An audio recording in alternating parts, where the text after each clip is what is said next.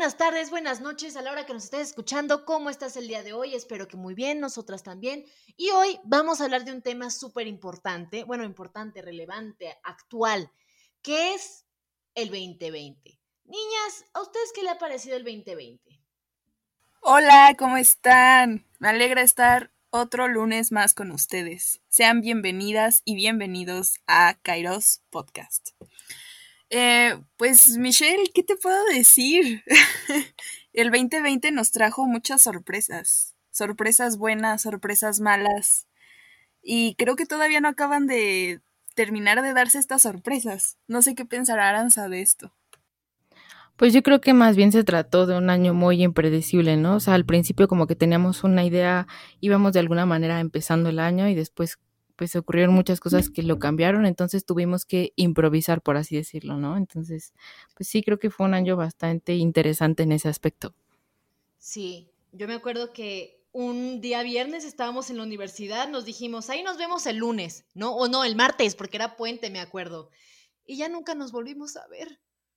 Es que creo que nadie se lo imaginó. O sea, comenzando por ahí, creo que nadie pensó que esto iba a a ser tan grande, ¿no? Lo del COVID. Yo aparte me acuerdo que dije, el COVID nunca va a llegar a México, se va a quedar por allá en China y si acaso va a irse a Europa. Eh, y creo que todos nosotros estuvimos equivocados al respecto. Oh, gran error. lo pagamos caro, lo pagamos caro. No solo nosotras, sino creo que el resto de la población mundial. Este, bueno, o sea, vaya, estamos, a lo mejor somos muy dramáticas, ¿no? Eh, pero, creo que fuimos una, una parte de la población que, que fue privilegiada, o sea, que no se quedó sin... Bueno, no, Michelle, Michelle estaba trabajando y de repente dejaste de trabajar, ¿no? Pues sí, yo antes estaba trabajando en una consultoría, pero con todo esto del COVID, pues ya no pudieron mantener mi salario y me tuvieron que desvincular de la empresa. Pero con eso también salieron muchas cosas buenas, como por ejemplo empezar a hacer mis cursos de filosofía. Entonces, algo bueno salió, que es el emprendimiento de un filósofo. Imagínense ustedes, 2020 lleno de sorpresas. sí, no sé si quieras anunciar tu próximo curso o todavía es muy pronto. Todavía es muy pronto. Creo que todavía es muy pronto, pero estoy trabajando en él. Estaba pensando hacerlo, de hecho, de filosofía de la ciencia, por si les interesa. Creo que ya saldría en enero o febrero del próximo año, si me da la vida, si me da el tiempo. Entonces, sí, prepárense. Perfecto, Michelle viene con muchos planes. Y Aranza sigue con su newsletter a todo lo que da. Qué bueno, qué bueno, amigas. Qué bueno que les esté yendo también en sus emprendimientos. Yo pues nada más sigo con mi página, digo, con mi página, con mi Instagram, la verdad. Este, siento que ya está un poco caótico porque hay muchas imágenes, pero no sé, a lo mejor le voy a dar una, una imagen de fondo fija que represente a, a mi cuenta, que si no me siguen es arroba reflexiones. Entonces, pues sí. Pero bueno, ¿qué nos trajo el día de hoy a grabar este episodio? Que Michelle creo que nos quiere explicar cómo llegamos a la bonita conclusión del el título de este episodio pues a los que no han leído el título, me imagino que ya lo han de haber leído, es 2020, el unboxing de Pandora. Eh, como ya todos sabrán, la caja de Pandora que contenía todos los males del mundo y también Pandora tenía un gran don, una gran virtud que era el de la, curiosidad. Entonces va que Pandora abre la caja y desata todos los males del mundo habidos y por haber. Y el 2020 ha sido un gran unboxing de la caja de Pandora. Eh, creo que el COVID eh, fue el principal detonante de todo lo que pasó este año. Eh, fue algo totalmente imprevisto y que cambió la vida de muchos nosotros, ¿no? Tanto como para bien como para mal. Y como dijo Brenda anteriormente, hemos sido nosotros de esta comunidad bastante privilegiada, porque con todo y que se nos han cerrado puertas, también se nos han abierto otras. Y este podcast más que nada lo queremos hacer como una reflexión respecto a lo que ha pasado este año, respecto a lo que hemos aprendido y sobre todo lo que hemos desaprendido este año, porque este año creo que también ha tenido mucho que ver con dejar ir viejas creencias, viejas ideas, viejos conceptos, constructos que tal vez nos funcionaban en otra realidad, pero que hoy en día sabemos que esa realidad está muy lejos de volver a pasar y que hemos tenido que adaptarnos eh, al día de hoy, ¿no?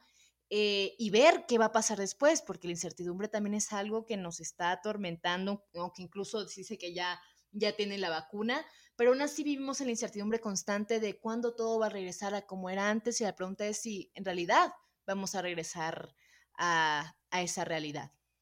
Exacto, o sea, todos estamos a la espera de que regresemos a la, a la normalidad y ahorita ya siendo más filosóficos, ¿qué, ¿qué es la normalidad, no? O sea, ¿qué consideramos normal? O sea, porque yo recuerdo una vida antes del COVID y ahorita post-COVID no, no, no me siento igual. O sea, yo siento que ya, ya estamos marcados como generación o generaciones eh, por este suceso mundial, ¿no? O sea, ya me imagino que, o sea, no siento que vayamos a retomar la vida normal porque creo que ya empezó otra etapa, otra etapa o una nueva era, quizá, en, en el mundo donde pues, o sea, ya, ya están cambiando muchas cosas. Los virus están a la orden del día y sean, o sea, un invento experimental o no, pues ahí están. Y, y creo que es algo que, que habíamos olvidado, ¿eh? Olvidado como olvidamos la plaga que azotó con Europa en no recuerdo qué siglos, pero lo veíamos muy lejano. Y ahorita que ya lo tenemos muy presente, dices, suta, qué hueva, o sea, ya quiero salir de mi casa. No sé qué opinen ustedes respecto a eso. Si pueden volver a una normalidad o si creen que la nueva normalidad pues es eso, ¿no? O sea, ya se va a convertir en una constante en nuestras vidas. Pues creo que como dices, en realidad estábamos viviendo como el final de una era y no lo sabíamos, ¿no? O sea, nadie se esperaba que de un momento a otro fuera a cambiar, pero también creo que viene a señalar como puntos muy importantes, ¿no? Porque, o sea, en realidad esto no era algo que, que no supiéramos que iba a venir, o sea, sabíamos que en algún punto íbamos a vivir ya sea una epidemia o una pandemia, pero lo dejamos pasar y pues nadie insistió como mucho en ello, entonces eso también viene como a, pues sí, como a ponernos en una situación de, de reflexionar que hay muchas cosas que a lo mejor debemos ocuparnos de ellas y que lo hacemos ya, ya hasta el final, ¿no? Ya hasta que nos vemos como orillados a eso. Y también el hecho de que pues cada quien aprovechó, por así decirlo, este tiempo pues de maneras diferentes, ¿no? Hay unos a los que no les pegó tanto como estar encerrados y hicieron muchísimos proyectos, o hay otros que de verdad pues se dieron cuenta que a lo mejor falta mucho trabajar, eh, digamos como en el aspecto interno porque les cuesta mucho trabajo estar solos o lo que sea. Entonces pues también es cierto, es muy interesante y como que pone muchas situaciones en retrospectiva, ¿no? Claro, y creo que también ese aspecto de la normalidad lo conecto un poco con esta idea de lo cotidiano, ¿no? Lo que estamos acostumbrados a hacer día a día que prácticamente lo hacemos en automático, ¿no? Me despierto a tal hora, me meto al coche a tal hora, llego a mi trabajo a, a las 5, a la, bueno, no a las 5, imagínate, a las 7, 8 de la mañana, luego voy a la universidad, o sea, como que tenemos este horario bastante predeterminado, tenemos esta vida como ya construida que de un día para otro se nos fue. Y dijimos, ahora cómo acostumbro esta vida que, por ejemplo, en la ciudad es tan rápida, tan, tan sí, tan estresante a estar en nuestras casas, ¿no? Y creo que justamente este, este es un aspecto que es lo que dije al principio, la parte de adaptarnos. Eh, como mencionó Aranza, también es esto de personas que les ha costado mucho estar solas en sus casas y hay personas que les ha encantado poder estar solas en su casa. Pero creo que nunca eh, habíamos medido que iba a ser tanto tiempo. O sea, yo me acuerdo que comenzamos en marzo y dije, y dije, híjoles, hasta junio vamos a poder salir y se me hacía algo eterno. Y ya vamos para cuánto, para 10 meses y para mí que vamos a ir también hacia el año. Eh, la cosa es que son realidades bastante duras y eso que a nosotras nos tocó bastante bien. Y creo que uno de los aspectos más importantes es cómo pudimos aprovechar este tiempo para hacer una reflexión eh, respecto a la vida, respecto a nosotros, respecto al mundo.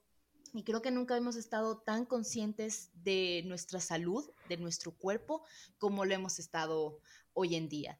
Y creo que también por eso es relevante mencionar que justamente esto fue todo el propósito del podcast, el cuáles fueron nuestros aprendizajes y desaprendizajes del 2020. A ver, vamos a empezar, si quieren, una y una, ¿no? Una cosa que aprendimos y una cosa que desaprendimos este año, ¿les parece? Vale. Vale, vale. Va, va, va. Bueno, voy a empezar con la primera que yo anoté en mi lista, que fue la número uno. es tú eres tu propio motor. suena muy cliché, suena muy de conversaciones motivacionales que luego te dices al espejo, de tú vas a cambiar el mundo porque tú eres importante, pero es que realmente en esta introspección que todos hicimos en el 2020, creo que a lo que yo llegué es que si yo no me muevo, nadie me va a mover. Y hagan de cuenta que yo me la he pasado repitiendo muchas veces que ya, que ya salí de la universidad, ¿no? Em, el 2020 me arruinó mi último semestre de universidad, pero ya hice las paces con eso.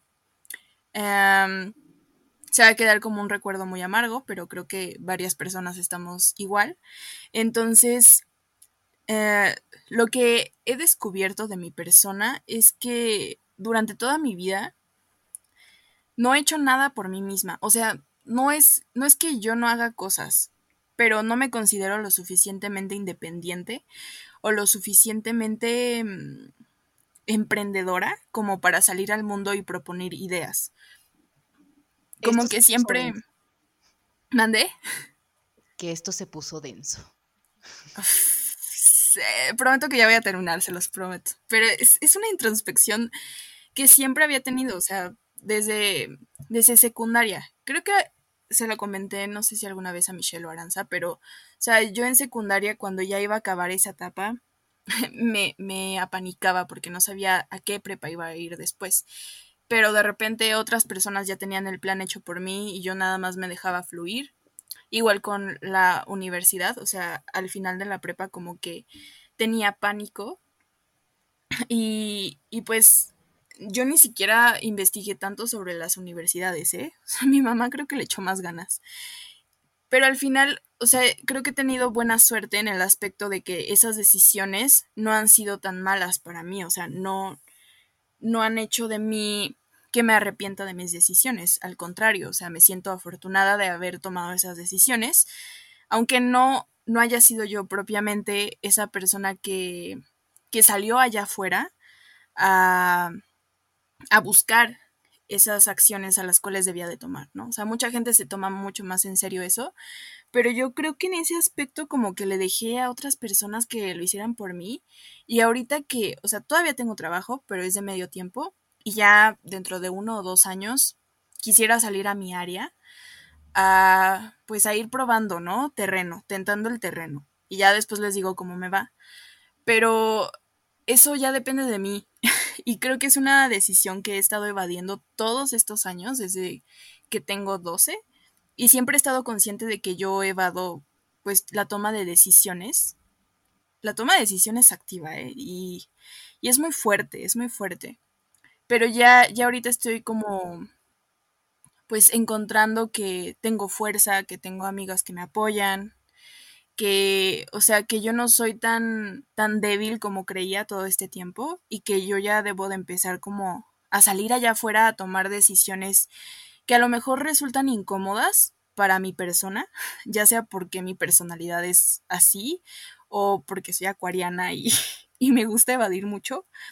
Pero, o sea, sí, les digo, o sea, una de las cosas que aprendí es que tú eres tu propio motor y, y cuando ya eres consciente y cuando vas adquiriendo como esa responsabilidad de que tú te mueves por ti mismo o por ti misma, empieza, empieza, empieza lo, lo divertido, ¿no? Lo divertido de, de ir creciendo y de ir tomando decisiones que a lo mejor pueden ser malas o pueden ser buenas, pero sabes que tú las tomaste.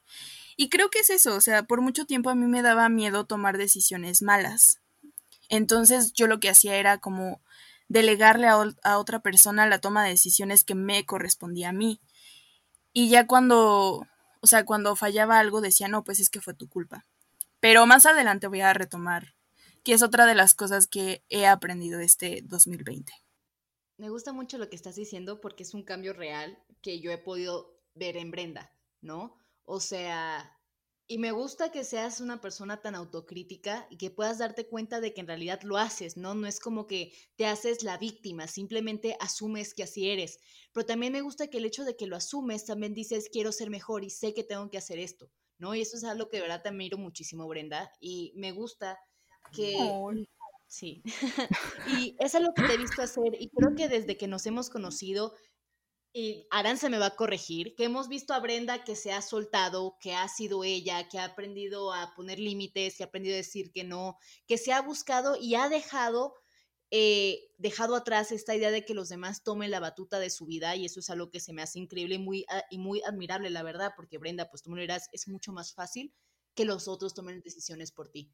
Es mucho más cómodo decir, no, pues es que fue lo que eligió la otra persona, porque al fin y al cabo no asumimos en realidad qué es lo que nosotros estamos haciendo. Y lo que haces es de valientes. Entonces, en eso, aplausos, aplausos de fondo. no, en serio, o sea, de verdad creo que es algo bastante padre que estás haciendo.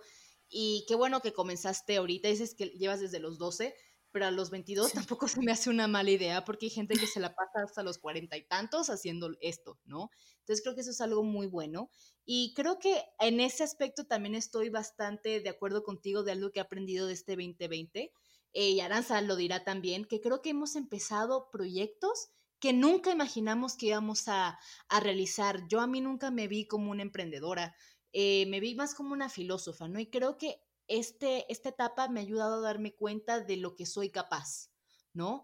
Eh, y eso es algo que me gusta mucho porque es esta parte de autoconocimiento. Y en esta parte de autoconocimiento me he dado cuenta de que tengo una voz, eh, tengo un gran talento, que no sé si es talento, pero tengo una gran capacidad de síntesis y de comunicación de un mensaje y de explicación, ¿no? que es lo que me ha abierto las puertas justamente para hacer esta parte de filosofía y difusión de filosofía tanto en TikTok como en Instagram, redes sociales, cursos, etcétera, ¿no?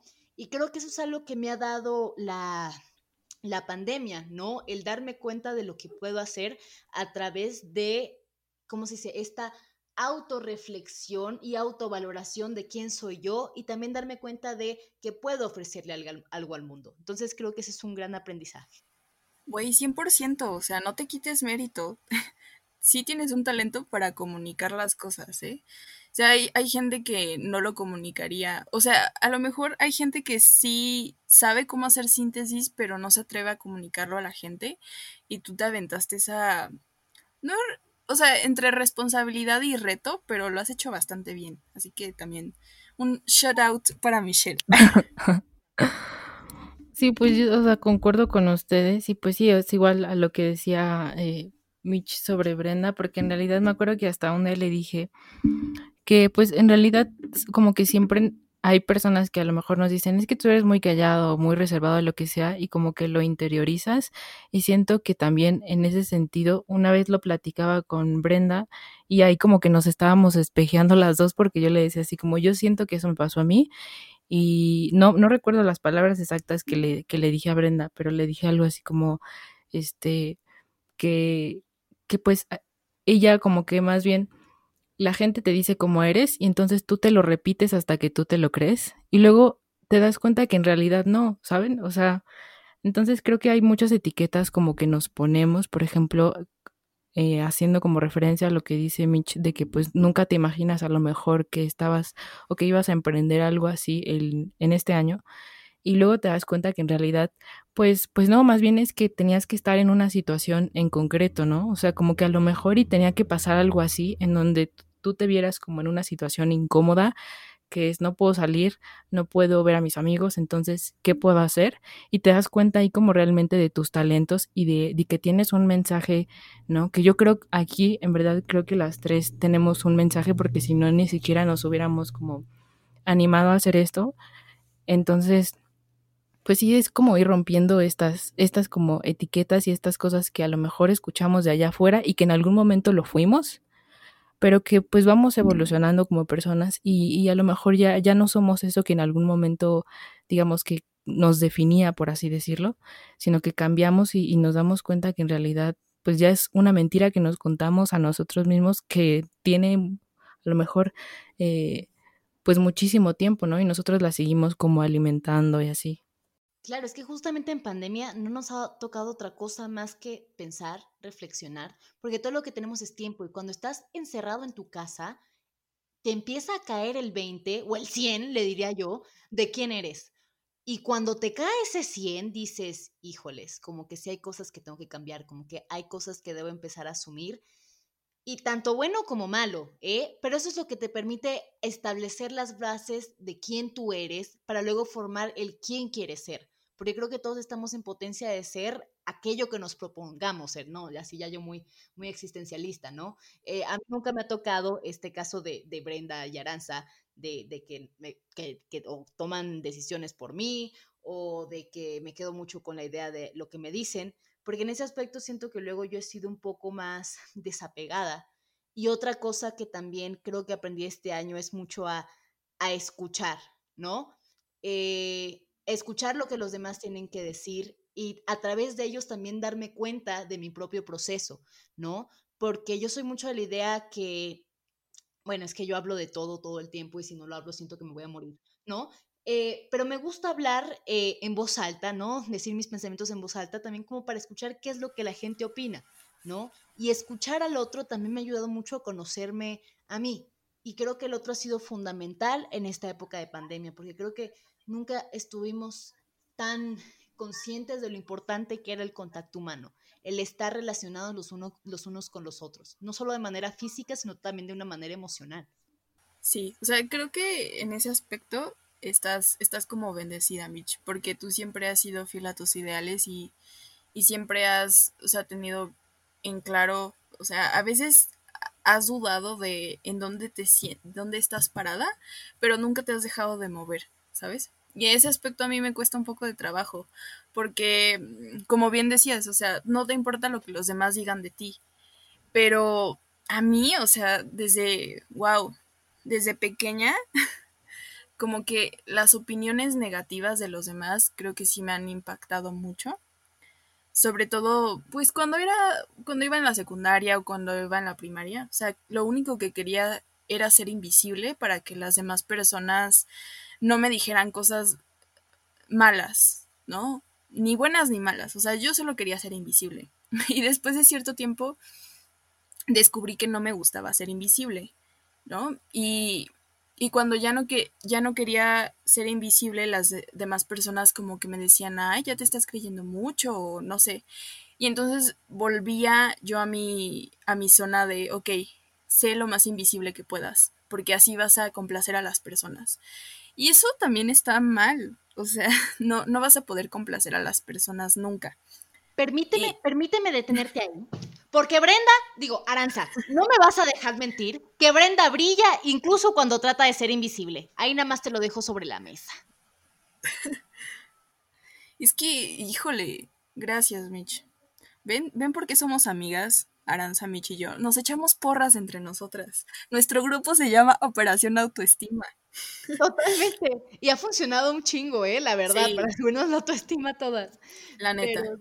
Pero sí. Eh, es que en realidad, por ejemplo, de lo que dices, Brenda, sí, sí, em, pues es muy cierto, ¿no? O sea, luego como que influye mucho a lo mejor que, que, pues lo que puedo opinar de la gente y así, pero pues te das cuenta, es, es, es justo eso lo que tú dices, ¿no? O sea, pues que al final de cuentas no vas a poder complacer a nadie y que al contrario como que te limitas, ¿no? O sea, por ejemplo, yo también he tenido ese problema eh, como de no saber establecer límites con las personas, pero ahora que lo veo como en retrospectiva, eh, no lo veo como algo que si pudiera lo hubiera cambiado antes, porque la verdad es que desde hace mucho tiempo siento que em, como que aprendí a no abrumarme por, por cosas que a lo mejor pude haber hecho mejor antes. Hay una frase que, que me, digamos, como que interioricé de repente de un momento para otro, yo creo que les ha pasado. Me acuerdo que estábamos como, como en una clase y una maestra nos preguntaba así como, ¿por qué, ¿por qué estudiaron filosofía? Y ella nos decía, pues es que en realidad cuando ustedes tomaron esa decisión, tomaron la mejor decisión que pudieron haber tomado en ese momento.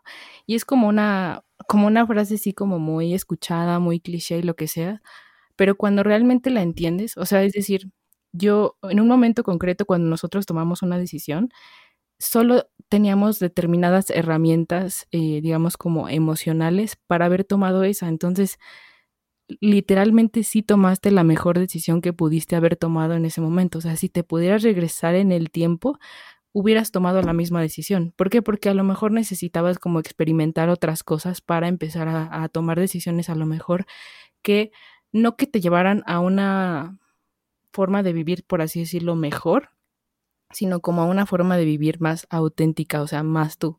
Entonces, yo también como que algo que aprendí en este año fue a no abrumarme por, por, por decisiones a lo mejor que ya había tomado antes.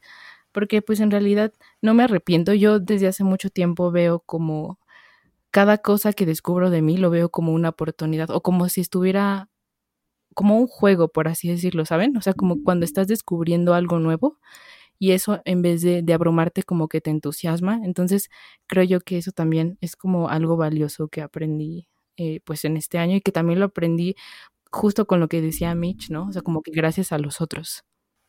Claro, es que justamente no puedes juzgar el pasado desde el presente, porque en el pasado no tienes la perspectiva, los conocimientos, los aprendizajes que tienes ahora y castigarte por no haber sabido lo que ahora sí es tortura prácticamente, ¿no? Y sientes culpa, sientes resentimiento, sientes frustración, pero ya no lo podemos cambiar y me encanta que Aranza lo vea como una oportunidad para mejorarnos a nosotros y a, y a la próxima tomar mejores decisiones. Y creo que eso es algo fundamental. Eso está bien bonito lo que dice Aranza. O sea, porque no es como que... Es que ya no te puedes frustrar por el pasado. O sea, como dicen, el, el hubiera no existe. Ya, ya pasó, ya fue, ya se presentó la la oportunidad de hacer las cosas, en el momento tomaste ciertas decisiones y pues ni modo. O sea, de lo único que puedes tener control es de las decisiones que vayas a tomar después. Y justamente eso también va ligado con, o sea, otra cosa que yo ahí, anoté en mi lista, como de cosas que tuve que aprender, o más bien que aprendí sin tener que, o sea, sin forzarme a, fue de no echarle, no, o sea, no, no, es, no puedes echarle la culpa a los demás todo el tiempo de, de las cosas que te afectan a ti, porque tú sabes que tomaste esa decisión inconsciente o conscientemente, porque te estás restando poder como persona. Y en ese punto, ni modo, voy a traer a Nietzsche otra vez a colación. Ya me han escuchado miles de veces mencionarlo, pero es que ahí leerlo me ayudó bastante, como a leerlo, lean el anticristo, por favor.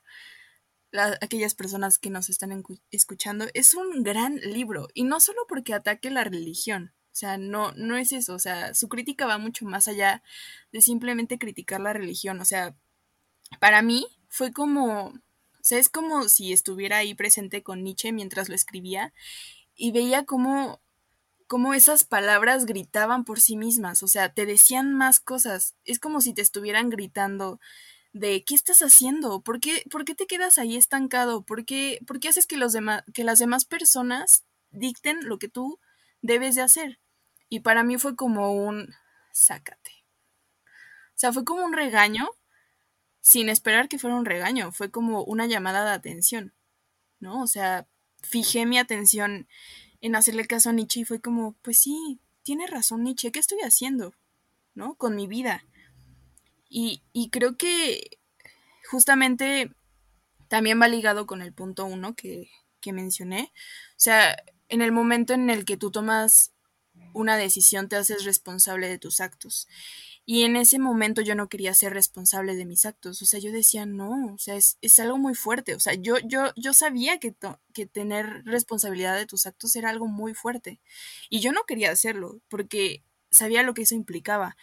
Implicaría que yo iba a tener la culpa, o si las cosas salían bien, yo iba a tener reconocimiento, pero más que nada me carcomía el hecho de, ¿y qué tal si tengo la culpa?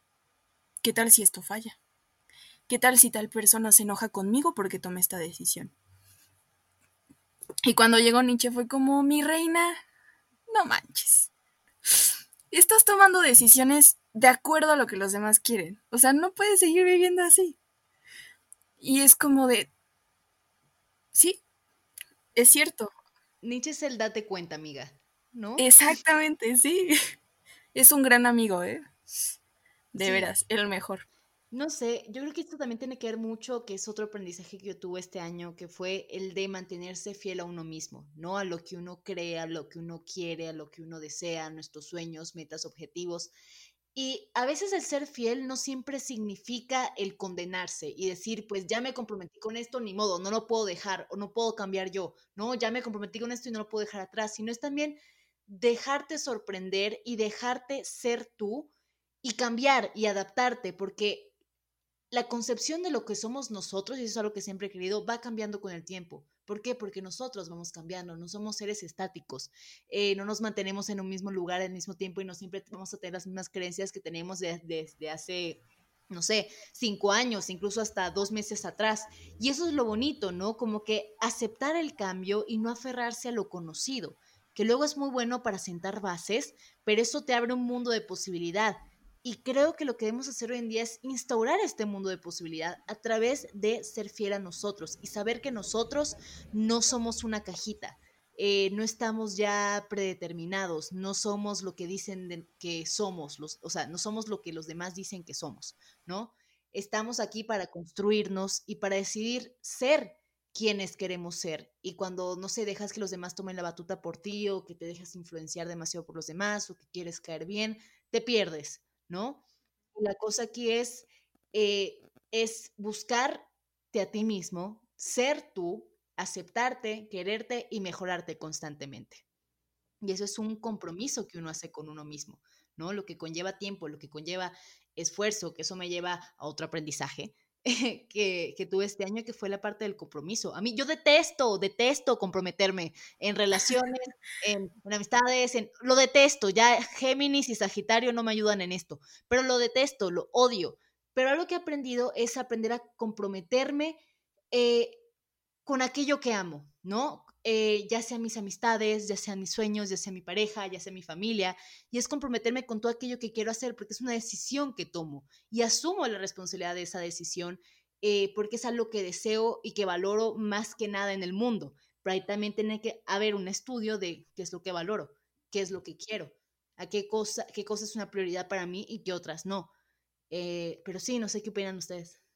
Qué bueno que te, o sea, al igual que yo, tú también tenías tus miedos y creo que el 2020 te ayudó como a darte esa oportunidad y decir, va, voy a tomar al toro por los cuernos. Y creo que eso hiciste muy bien. Me gusta, me gusta esa, esa faceta.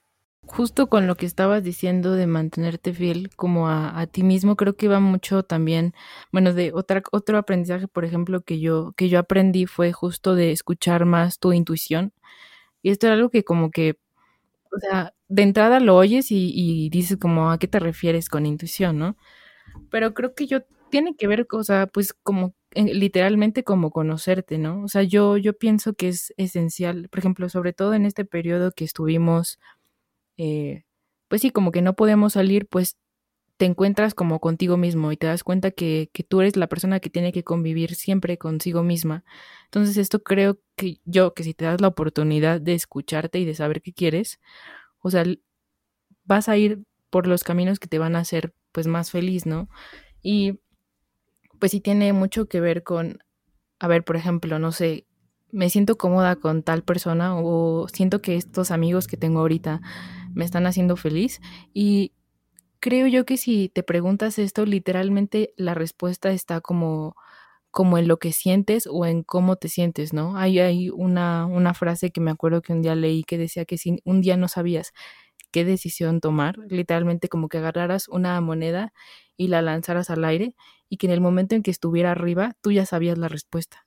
Esa es como tu intuición hablándote pero muchas veces como que no la escuchamos porque creo yo que tenemos todavía como muy apagada esa esa sección de nuestra vida o de nuestra mente que, que, está como muy ligada, por así decirlo, a lo mágico, ¿no? Porque en realidad la ligamos como mucho a eso, pero, pero es muy cierto, ¿no? Y por ejemplo, a mí, esa, personalmente este año, si algo, si hubo un mensaje que estuve escuchando todo el tiempo y que me topaba todo el tiempo, era como, escucha tu intuición.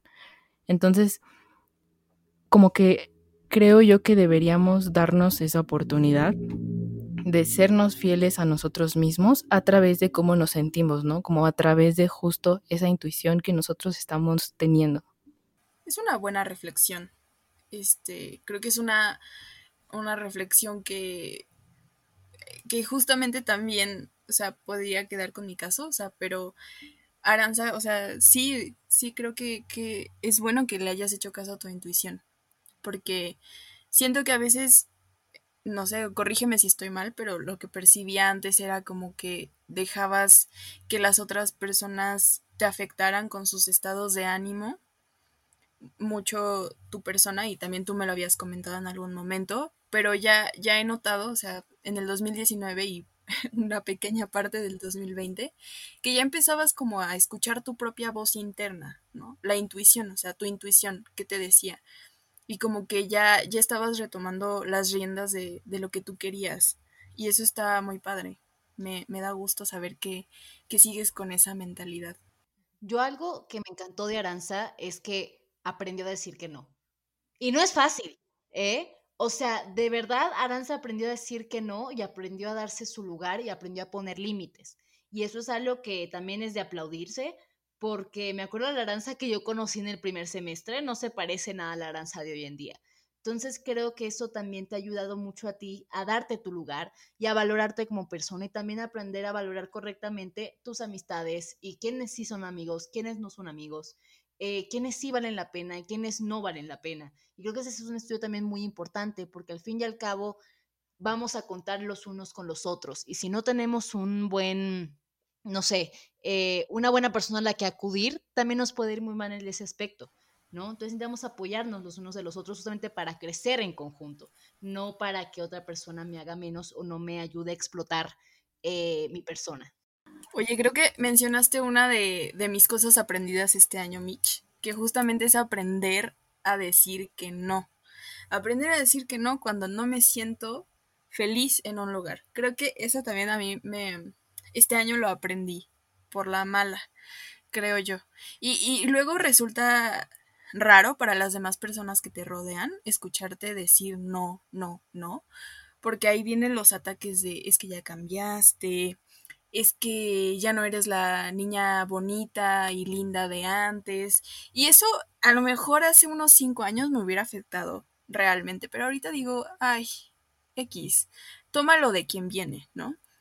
Y, creo que justamente eh, con ustedes, o sea, con el proyecto del podcast, me he dado cuenta de, cuenta de que a veces esos pequeños nos te pueden ayudar mucho cuando tienes que decir un gran no, ¿saben? O sea, por ejemplo, que ustedes luego me digan que no a mis ideas. Y, o sea, ustedes lo saben, ¿no? Tuvimos una, una reunión ahí y yo les comenté que me sentía triste cuando me cuando le decían que no a una de mis ideas. Pero ya, ya ahorita lo estoy superando, ¿no? Cada día se aprende algo nuevo. Y, y he estado empezando como a valorar más las ideas de los demás y no solo me he quedado como estancada en, en, lo único que yo puedo hacer y pensar que todo lo que yo hago tiene que ser perfecto y es perfecto, porque no siempre va a salir así. Entonces, aceptar esa imperfección me llevó, me llevó mi tiempo, pero también aceptar que puedes decir que no cuando estás incómoda con algo, cuando te sientes incómoda en un lugar. Es, eso, o aprender a decir que no y aprender también a que me digan que no, porque, pues sí, o sea, muchas veces siempre dices, pues aprende a decir que no, eso está muy bien, pero también aprender a que te digan que no, esa también es, es complicada, porque, porque el ego, híjole, el ego es un animal rabioso que si lo haces enojar, cuidado, ¿eh? Cuidado. Eso sí, a mí, mira, yo sí puedo decir muchos no, pero sí me, sí me cala que me digan que no. Es como, a mí nadie me dice que no. ¿Si ubicas? ¿Si ubicas quién soy? ¿Si ubicas quién soy? No, o sea, pero en serio el tomar un no es como de, ¿por qué? Si estoy en lo correcto, ¿por qué? Si mi idea es maravillosa, ¿no? Pero creo que eso ya tiene que ver con mi lado narcisista, ¿no? Pero sí tienes mucha razón, el poder aceptar los nos, ¿no? Es real, totalmente real. Exacto. Y sobre todo porque no vienen de un lugar donde te quieran hacer daño. O sea, obviamente tú ya te das cuenta de qué tipo de personas te están diciendo que no en buen plan y qué tipo de personas nada más te dicen que no o para demostrar que ellos tienen el control de la amistad, de la relación o para demostrar que este, tú haces lo que ellos quieren que tú hagas, pero, pero ya sí viene desde un lado como, por ejemplo, el de ustedes, que, que me dicen que no, porque sienten que la idea no es muy adecuada, pues yo ya digo, ah, ok, a lo mejor lo estoy evaluando desde un lado que no había considerado, pero que tiene validez, ¿saben? Claro. Y eso es... Perdón. No, no, no. Sí, adelante. Creo que eso también tiene que ver mucho con la parte de la personalización, tanto a la hora de decir que no como a la hora de que te den un no. El cómo no tomo personal, el, el no, porque al fin y al cabo asociamos el no con un rechazo necesariamente, y no necesariamente es un rechazo, simplemente puede ser, ahorita no me siento cómoda, ahorita no quiero, tal vez después, o mira, no es que no, pero creo que esta idea es mucho mejor, o tal vez lo podemos cambiar de, de tal o cual manera. O sea, y creo que el problema es la asociación que hacemos con la idea del no. Es, me está rechazando a mí, por mí, y no necesariamente mis ideas, no necesariamente mis argumentos, sino a mí como persona. Y el hecho también como de que decir que no, pues, o sea, como que no pasa nada, ¿no? Si dices no o que alguien te diga que no, porque eso es luego lo que le tenemos como más miedo, ¿no? Como las consecuencias de. Totalmente. Y algo que también quería mencionar que aprendí este año es eh, hablando del no, porque también nos podemos sentir rechazados al respecto, pero algo que también aprendí este año es, es el que existen personas que aprecian y valoran tu trabajo. Y no solo tu trabajo, sino que te aprecian a ti como persona. Y siento que al fin y al cabo esas son las personas que se quedan contigo, las personas que te apoyan. Y también es muy lindo que te reconozcan, eh, que te sientas apreciado, que te sientas valorado por un grupo de personas. Y no tanto como de aprobación, de necesito la aprobación de todo el mundo, sino más por el lado de, wow, se ve que mi trabajo está dando frutos, se ve que esta amistad está funcionando, se ve que eh, le he metido ganas a esta relación y están saliendo bien las cosas. Creo que eso es algo también importante que tomar en cuenta. Exacto, porque, o sea, no es cuestión de aprobación, sino, ajá, como tú dices, que te sientes cómodo en, en cierto lugar, con cierta persona, con ciertas personas. Y creo que eso está muy padre porque no siempre lo vas a encontrar. Claro, y también este que, que, lo aprecian, cuando sabes que te aprecian, tampoco el no se toma de manera tan personal. Porque sabes que hay un valor, que te dan un valor, que te dan un lugar. Exacto. Ay, Michelle, ¿por qué? Tocaste un tema que también me costaba mucho trabajo. ¿eh? O sea, luego me tomo las cosas abriendo muy cañón. personal. Luego me tomo las cosas muy personal. Creo que ustedes, no sé si ya lo han este, vivido de primera mano conmigo, o a lo mejor sí, pero no, no me han dicho nada al respecto. pero algo que siempre me dice mi mamá y que, y que siempre me hacía enojar porque decía, ay, ya, mamá, deja de decirme eso. Es que luego me decía, es que siempre te lo tomas todo tan personal. Y yo le decía, ah, ¿qué quieres? Entonces, que finja que no me importa. Y ya me ponía loca, porque obviamente es la única forma en la que yo sé tomarme las cosas o me las tomo personal o reactúo o actúo como si fuera indiferente. Y ambas cosas son como extremos. Y estaba todavía, o sea, todavía, no, no digo que ya superé esa etapa, pero todavía sigo este rondando los extremos de o ser muy indiferente o ser súper sensible y es que dijo tal cosa y me afectó, pero es como, pues no te claves. Necesito aprender más de Mitch en ese aspecto porque yo, híjole, híjole. O sea, con el no ya, ya lo estoy entendiendo, pero con otras cosas es como de, ya voy a llorar. Ojo, a mí luego también me cuesta, nada más que... Lo disimulas muy bien. Sí, nadie se Sabes manejarlo. no, me entero yo, ya es suficiente, pero nadie puede saber. wow. Aranza creo que es la persona más deslindada que conozco en ese aspecto. Aranza, ¿tú cómo lo haces? O eso quiere que creamos. ¿eh? Ojo ahí. Pues es que en realidad no, sí, o sea, sí, obviamente pues también me cuesta, pero, ¿saben? O sea, creo que también algo que pasa es que pues soy como muy reservada y pues no, no, no voy contando como, o sea, como que todos esos conflictos o cosas con las que choco, no las cuento, o sea, no las externo, pero pues obviamente sí, sí me cuesta, ¿no? Ahora ya menos que, que, que antes, porque como dice Mitch, creo que sí he, cambiado muchísimo, igual un poco también como Brenda a la mala, pero por ejemplo, también eh, algo que he aprendido y que ya vengo aprendiendo desde hace como un año en realidad, pero ahorita más es como que este año se recalcó más, es justo el hecho de que también con esto del no que estábamos tocando, el hecho de que cuando tienes un amigo, es, bueno, y aquí especialmente con los amigos, porque creo que es con lo que más, este... Ya, pues, ya, ya lo ubicamos, lo no te preocupes, ya sabemos quién es. O sea, como que tienes que saber ceder algunas cosas. ¿No? O sea, el ejemplo que puso Brenda, que es ese, o sea, como muy, un ejemplo, digamos que muy cotidiano, que es el hecho de, a veces tenemos que ponernos de acuerdo para la publicación de algo, a lo mejor que ponemos en, en el podcast o lo que sea, y pues no siempre vas a estar de acuerdo con lo que el otro dice, y, y es como ceder, ¿no? Por ejemplo, yo sé, y, y yo sé que Brenda y Michelle lo saben, que, que, que a veces soy como muy, pareciera que que no, que no me gusta como hablar con las personas o que, o que me gusta mucho como estar sola y sí, pero también como que he aprendido por esa parte que, que pues son tus amigos y que tienes como que alimentar esas, esas relaciones, ¿no? O sea, como que siempre pues tienes que, a lo mejor a mí me cuesta mucho esa parte como de estar en contacto con, pero el hecho de, de, de estar este pues sí, como que hablando con ustedes o compartiendo cosas te das cuenta de todo lo que tienes por mejorar, ¿no? Y a lo mejor que a mí me, el hecho de que yo me guarde ciertas cosas no es tan bueno, pero pues también con todo lo que ustedes dicen sobre, sobre lo que ustedes a lo mejor están pasando en un determinado momento, lo que sea, pues a mí también me sirve, evidentemente, ¿no? Exacto. Y tocaste otro punto bien importante, ¿eh? que yo también anoté en mi lista, por cierto. Ay, me, encanta que nuestros, nuestras listas se relacionen ahí, se entremezclen. Por algo yo puse ahí, exactamente, por algo, unidas por Sagitario, claro que sí. Em, pues establecer límites con la familia y con los amigos, muchachas. Otro tema.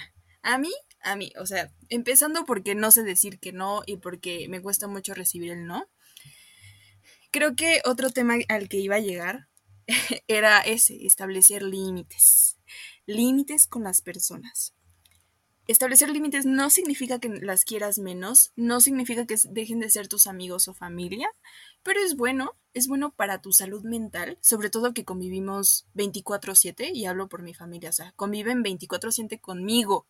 Y luego yo no sé qué me da por ser tan huraña y no querer hablar con nadie y me levanto de malas sin razón aparente y pues ellos me preguntan por qué estoy así, pero yo les contesto mal y luego ellos se enojan porque les contesto mal, etcétera, etcétera. Entonces, vaya, o sea, es como establecer estos límites de no me hables ahorita, sabes que estoy pasando por un mal momento, me desperté de malas, no sé por qué. Y así, pero creo que lo que más me ha afectado es con los amigos. Y no hablo de ustedes, ¿no? O sea, de amistades, obviamente. Porque ustedes marcaron sus límites desde el principio. Y muy bien, muchachas. Aplaudo eso de nosotras. Claro que sí. Creo que ya, ya sabemos más nuestros límites de cada una. Y eso está muy padre. Pero yo antes, híjole, en la prepa, desde la prepa, eh, no, no, ¿qué digo desde la prepa? Desde la primaria que tuve mejores amigas, como que nunca supe establecer límites, como que yo me emocionaba mucho con, con mis amigas y, y, no, y yo les decía que sí a todo, no importaba si en, en algún punto, por ejemplo, si me invitaban a alguna fiesta o si me invitaban a salir a algún lado, Em, me costaba decirles, es que no puedo, ¿saben? O sea, no quería romperles el corazón. y ya después, conforme fui creciendo, o sea, trascendí hasta la prepa, tenía, todavía tengo una amistad en donde me di cuenta que, que en ese tiempo le decía que a todo que sí. Y la y acostumbré a mi amistad a pues a, decir a todo que sí y que ella se acostumbrara a que yo iba a estar ahí este, para todo. Y en el momento en el que llegué a la universidad, o sea, que trascendí, como que fui dejando de decir que sí a todo, porque ya había más cosas que consumían mi tiempo. Y no me, y obviamente yo era consciente de que cuando ella me decía que no, yo me sentía triste. Y hasta luego decía, pero es que yo siempre le digo que sí y ella me dice que no y es como mi reina, ella está estableciendo sus límites, no puede estar ahí pegada para ti y tú sí lo estás ahí. Entonces creo que era mi responsabilidad y ahorita ya en la universidad pasé por una, por amistades tóxicas, por suerte eh, me reconcilié con una de ellas. Saludos, Lili. y, creo tóxicas. Saludos, Lili. pero ya no es tóxica. No, les iba a explicar, les iba a explicar. Fue una amistad tóxica en, en una buena parte de la universidad. Había otras, ¿no? pero les pongo esto de ejemplo porque creo que después tuvimos como un break, que ustedes lo vivieron conmigo y me vieron súper mal.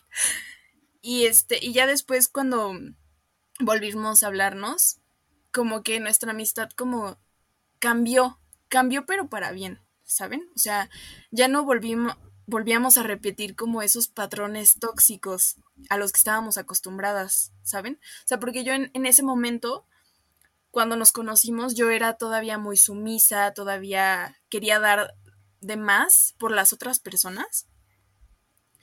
Y, y, y, yo siempre, este, y ya me di cuenta que yo estaba mal acostumbrando a las personas a que yo les dijera a todo que sí o a que pospusiera ciertas cosas que yo quería por las otras personas.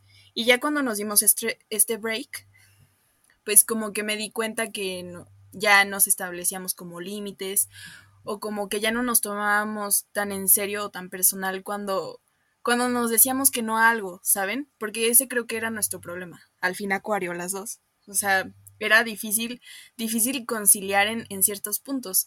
Pero ya después cuando volvimos a hablarnos, nos dimos cuenta de que los límites que ya nos habíamos como autoimpuesto cada una y que estaba haciendo que nuestra amistad funcionara eran buenos. Y eso me gustó mucho, ¿eh? Por eso, por eso le mandé saludos a Lili. Saludos, Lili, si nos estás escuchando. Gracias por, por retomar esta bella amistad. Yo creo que también aprendí lo de los límites, pero a la inversa. O sea, yo sí soy luego muy dura con la gente. O sea, me la haces uno y valiste y te vuelvo a hablar en mi vida, ¿no? Y córtalas para siempre, ¿no? Y creo que algo que he estado aprendiendo, pero creo que ha sido desde, desde lo de Aranza, eh, y desde esa referencia, Aranza no sé porque hubo problemas.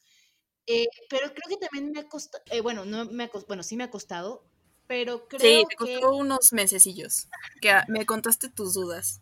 Sí, pero esta parte del perdón es una parte que a mí me ha costado mucho como soltar, ¿no? Porque yo digo, bueno, sí, eh, te perdono, pero no olvido. Mentira, no te perdone nunca, ¿no? Entonces, creo que mucho la idea es que a veces yo pongo tantos límites que me cuesta luego confiar en la gente cuando hace errores humanos, ¿no? Y también aprender, regreso, a despersonalizar, que muchas veces esos conflictos no es que hayan sido por mí, a veces son conflictos de la propia persona que hacen que afecten otros aspectos de su vida, ¿no?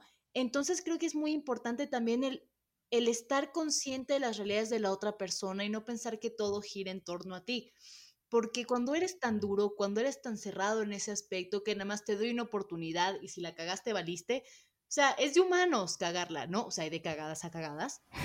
Pero, claro, pero sí considero que las personas de verdad, si valen la pena, merecen otras oportunidades. Y a veces el ser tan rígida eh, no me ayudaba a tener una verdadera conexión con la otra persona, porque es como, sí, bueno, podemos platicar, pero en realidad más nunca te voy a confiar nada, ¿no? Y esa no es la idea, ¿no? La idea es reconocernos como humanos, enmendar nuestros errores y no solo con palabras, ¿no? Sino también hacerlo, hacerlo con hechos. También otra de estas fue con Pamela, que también eh, me peleé con Pamela un tiempo. Y... Saludos, Pam. ¿Me estás escuchando? spam. Eh, pero también es un hecho que me acuerdo que les había hablado a ustedes así como de, no, ya me vale verga, ya no me interesa, che loca, ¿qué le pasa? Perdón. Eh, pero sí, usted así como de, pero habla con ella, considera, si no, ya me vale, no me interesa, no me interesa, ¿no? Y al final hablamos y se resolvió, pero creo que nunca me di la oportunidad de una resolución de problemas reales, ¿no? En la que otra persona diga, sí, ¿sabes qué? yo la cagué, tú la cagaste, ¿cómo vamos a arreglarlo? Porque al final creo que lo más duro es el volver a construir lo que ya estaba roto. Ella es un reto, pero también es otra vez ponerle valor a las personas y más allá de las situaciones que hizo que o que hicieron que la amistad se deteriorara, porque si de verdad quieres algo puedes trabajar en ello.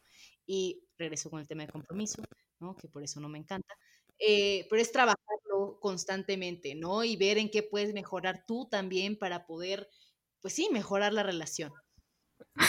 Totalmente.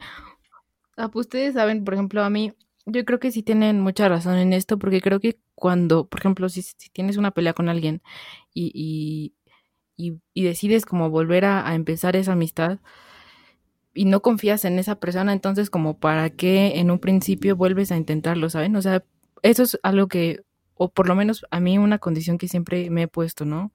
Y aparte, o sea, la verdad a mí es que me es muy fácil eh, volver a confiar otra vez en alguien, ¿no? O sea, sí, pues sí me ha pasado, evidentemente, pero pues es como muy sencillo para mí como decir, ay, pues pues es como borrón y cuenta nueva, porque pues yo sé que también si no lo hago como desde, desde un lugar de vamos a volver a empezar y voy a tener que confiar otra vez en esta persona, pues si no es así, si no confías en la otra persona, como pues que ahí se imposibilita el diálogo, ¿no? O sea, como que de ahí ya no se va a poder dar a lo mejor algo más sustancial. Entonces creo que en ese sentido, este, pues sí como que es eso, ¿no? Es justo ver desde qué, desde qué posición eh, a lo mejor una persona te hizo daño, ¿no? Porque a lo mejor a veces te hacen daño y ni siquiera se dan cuenta cómo te lo hicieron o por qué hasta que se los haces ver.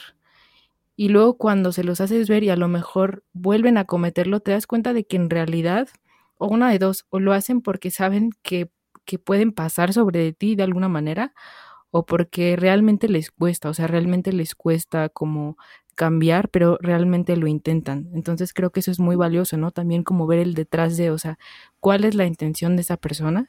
Y es mucho saber leer entre líneas, eh, pues sí, a la persona, a la persona que tienes enfrente, ¿no?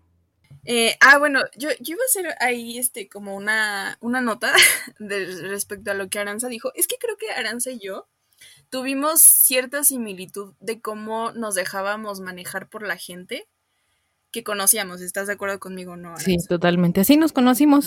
Así nos conocimos. Así nos conocimos, sí, exactamente. Y, o sea, ya esto ya no tiene que ver con Lili, pero les decía de mi amistad de la prepa. Ay, me voy a arrepentir de decir esto si lo escucha. Pero bueno, saludos. Em, este, es que yo ahí, o sea, siento que no es su culpa, pero su personalidad como que ahorita ya no estamos en el mismo canal y eso no significa que no podamos ser amigas, pero por mucho tiempo yo estaba eh, forzándome a mí misma como a, a, permanecer ahí constante, seguirle el pie, si ella me decía algún plan que yo no estaba muy de acuerdo, pues lo, lo hacía.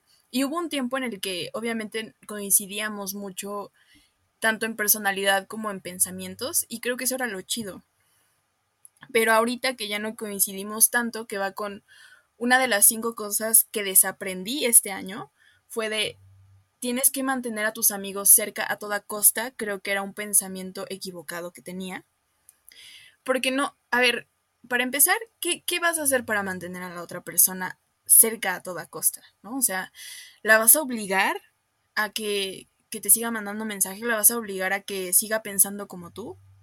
Y, justamente en este tiempo me di cuenta de que no puedo, no puedo seguir conviviendo con amigos de tiempos pasados em, que ya no me aportan a lo mejor lo que ahorita necesito en mi vida. Pero sí los puedo seguir teniendo ahí. O sea, podemos seguir siendo amigos, pero ya no amigos cercanos o conocidos también.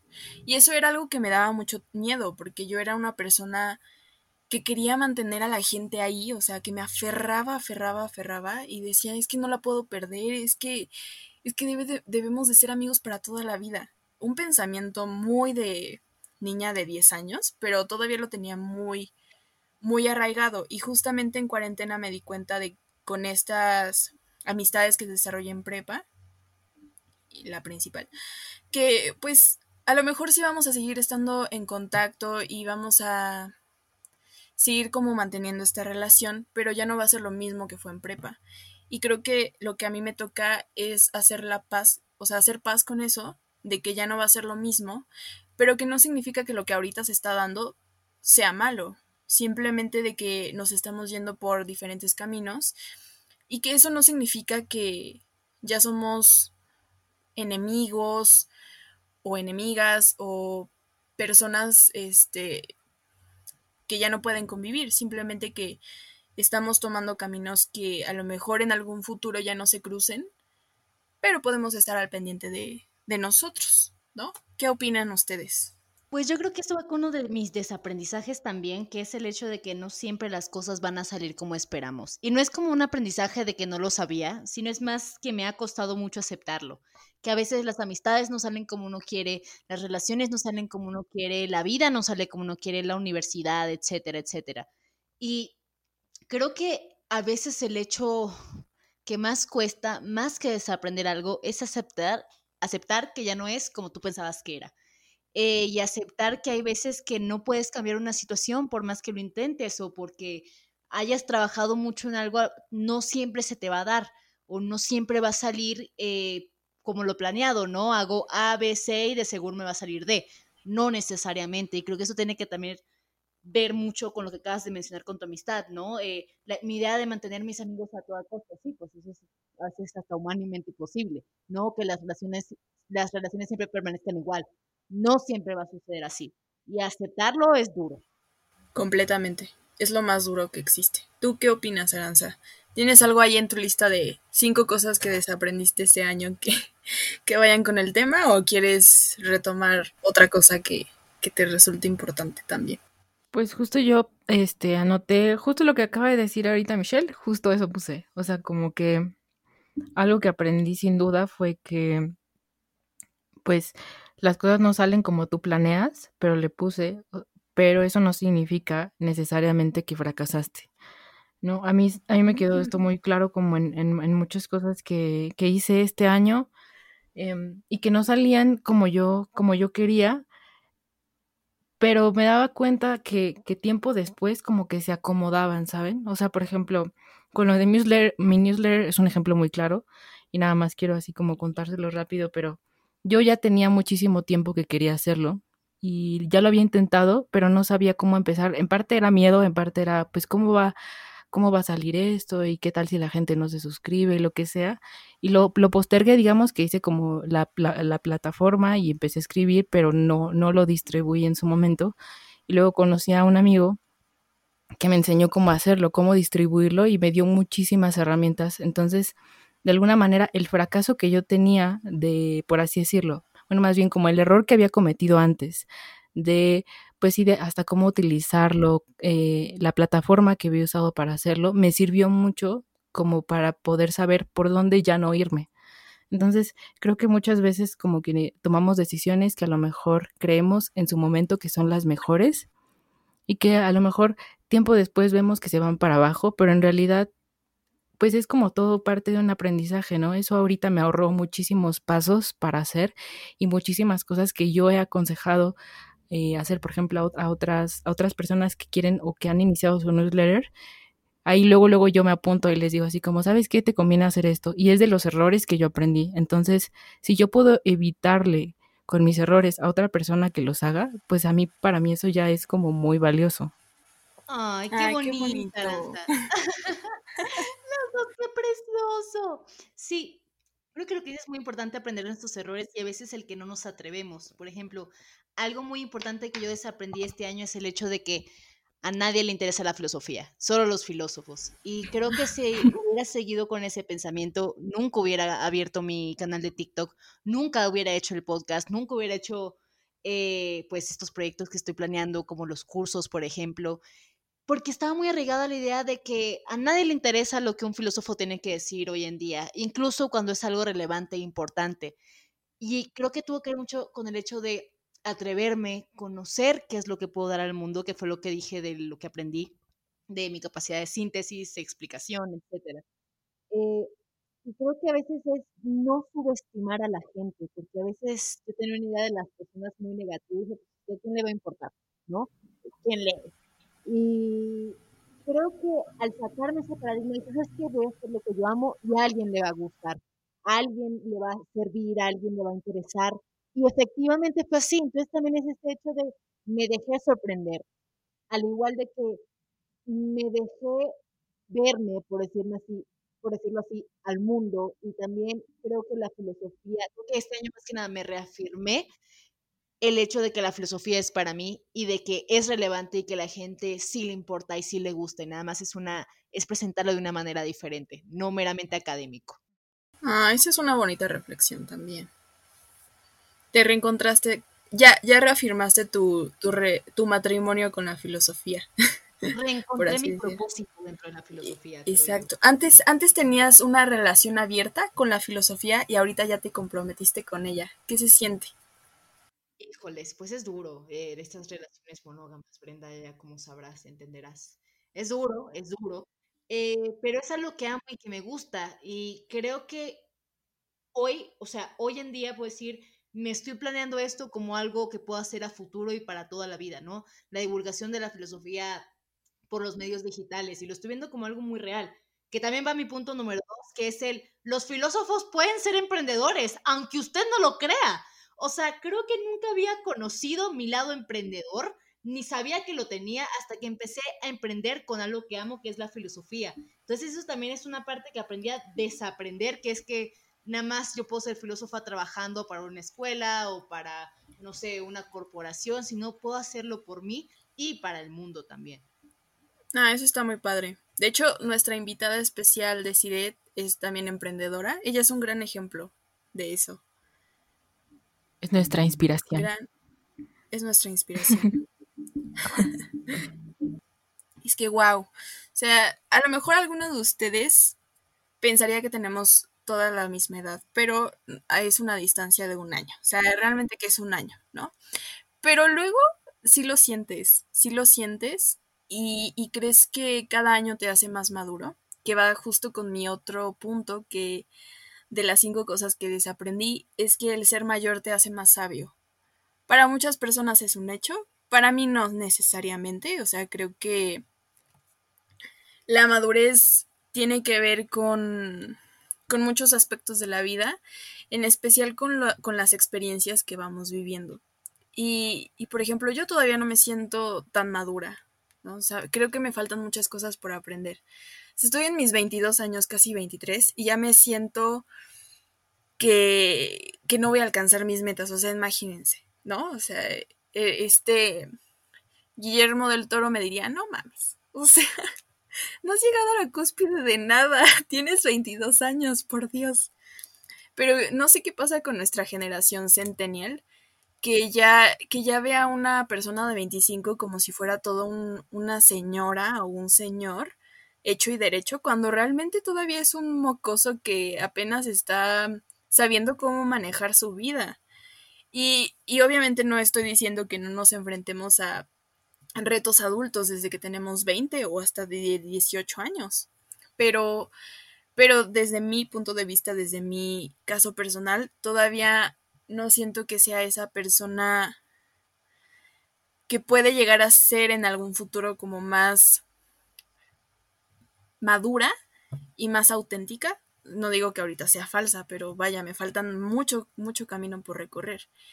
Y también en el lado de ya tienes 50 o 40 años y seguro ya tienes un buen de experiencias acumuladas, creo que tampoco es tan cierto porque como, como les decíamos al principio de este, de este podcast, el, nombre surgió de pues de un concepto griego que después retoman los fenomenólogos. Entonces, cada quien tiene su propio tiempo, cada quien tiene sus propias experiencias ligadas a ese tiempo.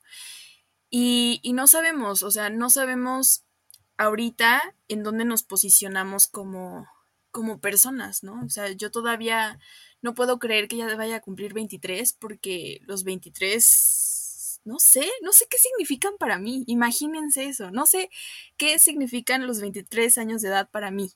Y si alguien me llegara y me preguntara, ¿cómo te sientes? Le diría, pues no sé, acabo de vivir una pandemia, no sé cómo me siento, la verdad.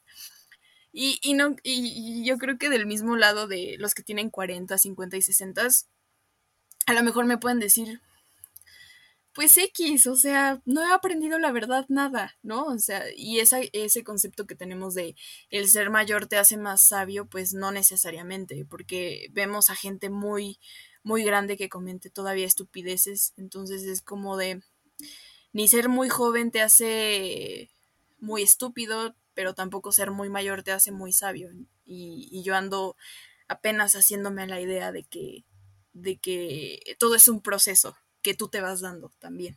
Me encanta este monólogo de proyección de Brenda, o sea, y creo que el tiempo es algo con lo que yo también he estado luchando últimamente porque siento que el tiempo se me va encima. Y ya tengo que hacer esto y tengo que hacer aquello, ya tengo que sacar un curso, ya tengo que hacer un video, sacar un video, o sea, como que siento que el tiempo se me viene encima y la verdad es que estamos chavas, ¿no? Estamos jóvenes y ya sentimos que no hemos hecho nada de nuestra vida, ¿no? Pero la neta, sí. Pero sí creo que estamos construyendo un futuro y eso creo que es a lo que hay que darle más valor, ¿no? Pero creo que Aranza quería decir algo. Y solo como quería, es que lo que dijiste, Mitch, de, de la filosofía y de cómo, eh, como que supiste como que te reconciliaste como con esa parte. Creo que a mí me pasó igual, pero también como que un poco distinto porque yo me di cuenta también este año, este año y, y pues la verdad desde hace, desde que estaba como en tercer semestre, pero ahorita como que ya vi qué onda, porque en realidad yo me di cuenta que, que la filosofía académica no era lo mío, o sea, no de que no se me diera quizá, pero que no me hacía feliz. Y pues parte tiene que ver como con esto de los filósofos, ¿no? De cómo, de cómo son, de cómo es la academia dentro. Me acuerdo que apenas, no sé si fue esta semana o la pasada, que, que Mitch ponía en su Instagram que era muy elitista y es, eso es real, ¿no? Entonces eso es lo que me ha terminado de desanimar un poco. Pero digamos que cuando yo me di cuenta de eso, dije, bueno, a ver, no me gusta esa parte, no me gusta, eh, no me gustaría quedarme en la filosofía académica. ¿Qué puedo hacer? Y se quedó como una pregunta abierta que ahorita que ya han pasado dos años, finalmente pude responderla, que fue, pues ya sé que me gusta y es algo que no me había dado cuenta y algo que llevo haciendo, pues sí, desde que estoy chiquita, que es escribir. Entonces, como que apenas me estoy dando cuenta de eso y me di cuenta que no es como tal que no pueda dedicarme a la academia.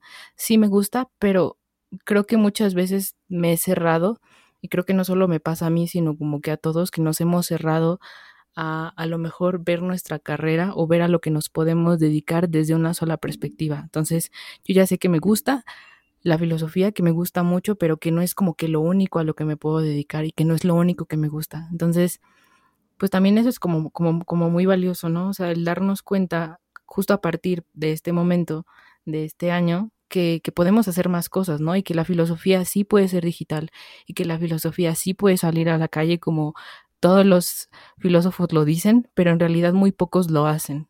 Por dos, Aranza. O sea, estoy totalmente de acuerdo contigo. Yo no nací para la academia. Me caga la academia, ¿no? Siento que es muy pomposa, elitista, eh, como los adjetivos pomposos que le quieran poner, eso es la academia. Y de nada sirve que de filosofía sepan los filósofos. De nada te sirve que la filosofía no salga del aula, de nada. Y justamente creo que este es un proyecto que me encanta que estoy haciendo con ustedes, que es la divulgación de la filosofía por un medio digital, que es lo que necesita el mundo, que de hecho, eh, pues ese va a ser mi artículo de titulación. Eh, pero creo que es muy real que la filosofía debe estar a, la merced del mundo, por decirlo así, a la merced de las personas, o sea, debe, debe un diálogo con el mundo, porque si no, o sea, no se mantiene relevante y la gente lo olvida y empiezan estas preguntas de, entonces, ¿para qué sirve la filosofía? Y creo que este proyecto que estoy armando hoy de la filosofía también junto con ustedes es justamente eso, o sea, cómo volvemos a hacer a la filosofía relevante y no solo de algunos pocos o de los muy curiosos. Es que les quería decir que, em, pues yo todavía no me siento filósofa al 100. O sea, estudié cuatro años de filosofía, me gusta la filosofía, pero no siento que yo salga al mundo a proponer ideas filosóficas tan académicas y tan estrictas, ¿no? Como, como ustedes un poco. Pero a mí, a mí lo que realmente me gusta de la filosofía es cuando inspira al mundo, cuando leemos todos estos tratados de Kant, de Hume, de Descartes, de todos estos grandes pensadores y que traspasan las aulas y que otras personas los leen y no solo los inspira a hacer como filosofía, sino a hacer otras cosas, literatura, escultura, pintura, danza. Y llega un punto en el que dices, wow, o sea, me gustaría estar dentro de esas voces que inspiran a otros a que hagan cosas que no necesariamente tienen que ver con este mundo elitista y, y e intelectual, sino que salgan al mundo y que den sus ideas y que revolucionen las cosas como están hoy en día. Entonces, eso me, me resulta muy, muy bonito de la filosofía, o sea, porque saber que, que aunque nosotras solo somos tres chicas centennials que apenas están encontrando su ser en el mundo, pues nos ha impactado para, para algo bueno, para salir allá afuera y decirles que no es algo aburrido y que no es algo que solo lo, lo merezcan escuchar cierto tipo de personas, sino que puede ser escuchado por muchas más. Y eso, eso me gusta. Es que justamente la filosofía florece cuando tiene algo que decir, pero de nada sirve decirle a los cuatro vientos. Debemos tener un público, alguien que lo quiera escuchar. Y creo que por eso la filosofía puede regresar a ser relevante. Hay, ¿Cuántos filósofos famosos hay en México que nadie los ubica? Nadie. Porque ¿de dónde dan clases? No sé, en la UNAM. Y dan una que otra en la Universidad de Salamanca, o etcétera, etcétera. Pero fuera del nicho filosófico, nadie sabe de qué se está trabajando en la filosofía, ¿no? Por ejemplo, ¿qué hace la filosofía en el COVID? Me acuerdo que sacaron esta revista de Sopa de Wuhan. ¿Y quién se enteró de, de esa revista que hablaba del COVID y la filosofía? Nadie, solo nosotros. Y se está haciendo divulgación filosófica importante, pero de nada sirve escribir, escribir, escribir y que nadie nos lea, que solo algunos pocos, porque tampoco hay muchos filósofos en este mundo, ¿no? Entonces, creo que ese es otro aprendizaje, desaprendizaje, por decirlo así, que es el hecho de que debemos renovarnos a nosotros mismos constantemente y más en este mundo hoy en día. Y creo que el coronavirus dio como este punch decirnos hay que emigrar, hay que irnos de las aulas presenciales. O sea, creo que si hubiéramos seguido en la, eh, bueno, en la normalidad, nunca hubiera podido dar mis cursos de manera online. La gente, o sea, ni me hubieran conocido, no si me hubiera ocurrido la idea de abrir un TikTok, por decirlo así. Entonces también creo que nos trajo cosas buenas este unboxing 2020 de Pandora. Sí, trajo cosas buenas, trajo cosas bonitas también. No, no, no, no nos vamos a venir aquí a ser las víctimas. El 2020 hizo que reflexionáramos, hizo que mantuviéramos lazos con la gente que nos importa, hizo que a lo mejor cerráramos puertas a personas que a lo mejor no nos aportaban tanto. Y, y eso es lo padre, ¿no? Es lo padre de, de la pandemia. Y otro punto que yo quería rescatar, bueno, no, Aranza, Aranza iba a mencionar otra cosa. Aranza, otro punto que desaprendiste en pandemia. otro punto que desaprendí. Pues otra cosa que, que también va como muy ligado a esto de la filosofía académica fue que, pues, pues descubrí que antes me repetía mucho que no me gustaba enseñar y que no me quería dedicar a eso. Y también descubrí como que sí me gustaba. Entonces, pues como que de ahora como que fue como una cachetada con guante blanco, ¿no? Porque en realidad me di cuenta como de muchas cosas que no me gustaban en su momento y ahora sí. Y es bueno, o sea, pues si estoy viendo que hay tantas cosas por las que tengo interés y más bien no, no me había acercado a ellas, pues entonces de ahora en adelante pues ya no voy a decir esto sí me gusta o esto no me gusta, sino como que voy a verlo en términos de esto no lo he experimentado o es no, esto no lo conozco, pero no quiere decir que a lo mejor no me pueda interesar, ¿no? Pues la filosofía también se presta a eso, ¿no? Es decir, si hay algo que, una de las cosas que más me llamó la atención de la filosofía y, por, y que por eso decidí estudiarla, es justo porque puede abarcar muchísimos temas, ¿no? O sea, si tú quieres pensar sobre psicología, puedes hacerlo desde la filosofía, o si quieres pensar sobre música, puedes hacerlo desde la filosofía. Entonces, creo que pues es eso también como no restringirnos o no decir esto no me gusta. Incluso aunque ya lo hayamos probado, a lo mejor la primera experiencia fue mala, pero no quiere decir que las demás tengan que ser igual. Y otra cosa que también agradezco este 2020 es que hemos podido hacer proyectos nosotras en conjunto. Me acuerdo que en los primeros semestres de la universidad yo le dije a Aranza, Aranza, hay que hacer un cafecito filosófico, ¿no? Así una cafetería toda cool. Pero me gusta que hayamos planeado el hacer algo en conjunto y que lo haya, o sea, que lo estemos logrando justamente en este momento y espero que este proyecto siga creciendo muchísimo más para el 2021 y que llegue a más personas y que los haga pensar y que los haga reflexionar y que tengan un interés genuino por el saber y por el conocimiento, ¿no? Más allá de la erudición o simplemente para usarlo para el mal, por decirlo así, ¿no? Eh, espero que esta curiosidad, intriga, interés que tenga la gente hacia la filosofía crezca cada día más y que las personas en serio tengan estas ganas y pasión por el saber, ¿no? Más allá de lo práctico, más allá de lo monetario. eh, cambiar esta idea también que se tiene de la filosofía de que no sirve para nada, de que nos vamos a morir de hambre o que somos una bola de drogadictos, porque la verdad es que no es así, o por lo menos no todos.